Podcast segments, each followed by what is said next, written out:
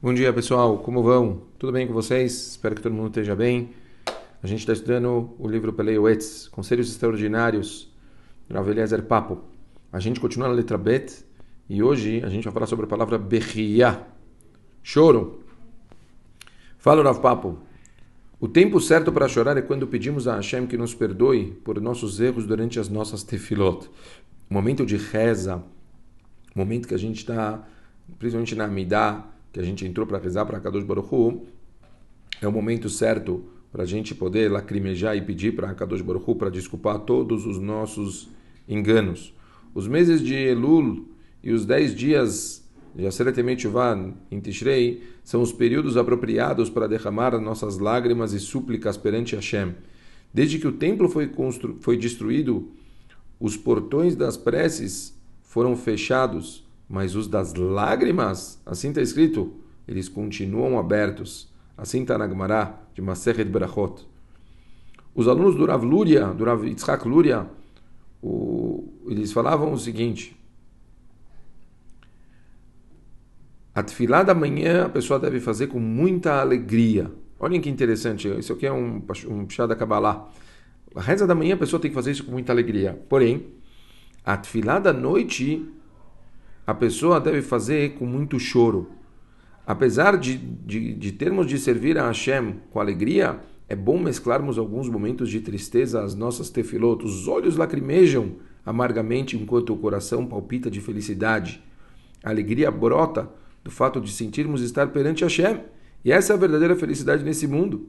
E a tristeza aparece quando não sabemos como servir da forma correta a Kadosh Baruch Hu.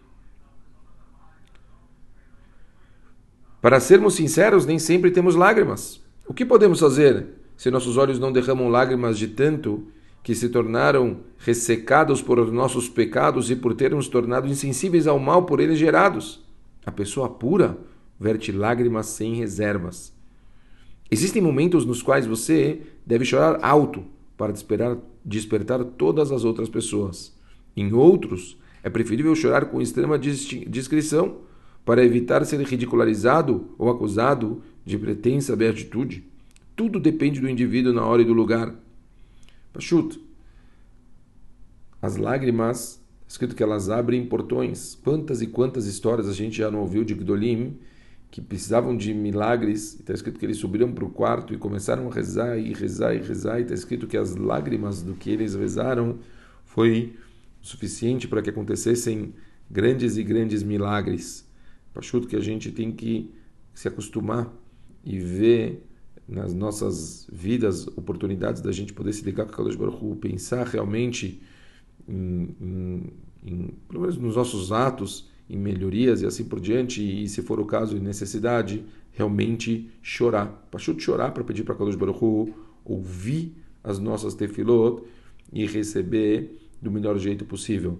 Tem uma história tão bonita eu estava ouvindo que eu acho que talvez até pode ser que eu já tenha contado em algum shiur aqui sobre duas, duas pessoas que eles foram para o Kotel, eram dois sócios e eles foram para o Kotel e eles veem um, um senhor chorando copiosamente no Muro das Lamentações, daqueles choros fortes tal.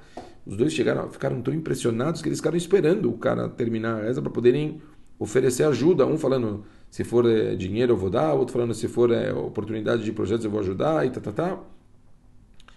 E de repente, quando o homem sai, eles falaram: tudo bem, papá, podemos ajudar você em alguma coisa? Tá, assim, porque realmente estava muito impactante as lágrimas dele. Está escrito que esse homem falou: Mas por que me ajudar? Senhora, não, a gente está vendo que você chorou tão forte. Falou: Olha, meu filho casou ontem. Eu estava agradecendo a Kadosh Baruch Hu por tudo que eu recebo. Realmente é algo para ficar nas nossas cabeças. Será que a gente agradece a Hashem do jeito correto? A gente só faz uma amidazinha de dois minutos e fala obrigado? Será que a gente consegue realmente derramar lágrimas por pessoas? Será que a gente consegue agradecer por tudo que a gente tem? Será que a gente consegue se desculpar pelos nossos enganos? Será que a gente consegue pedir para Kadosh Baruch Hu do jeito correto? Bom, as lágrimas a gente já viu aqui pela Gemara que são portões muito fortes. Se a gente se acostumar a derramar um pouquinho, de uma forma verdadeira, um pouquinho de lágrimas nas nossas tefilot, tenho dúvida que o impacto delas vai ser muito, muito maior do que a gente imagina. Termina o Rav Papo Chorar pela morte de um parente é obrigatório, mesmo se não sentimos pesar pelo falecimento dessa pessoa.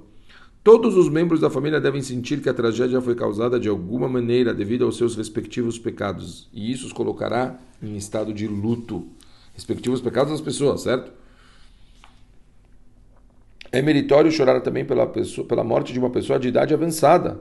Nunca diga que essa pessoa viveu uma vida longa e que chegou sua hora. É sempre possível viver mais tempo. A morte prematura de uma boa pessoa boa é sinal dos pecados da geração. O próprio Hashem sofre com a morte de pessoas justas. Que a Kadosh Baruch Hu enxugue as lágrimas de cada face que tenhamos o mérito de ver em estado de abundante alegria. Assim termina o nosso papo. Obviamente é uma coisa muito forte.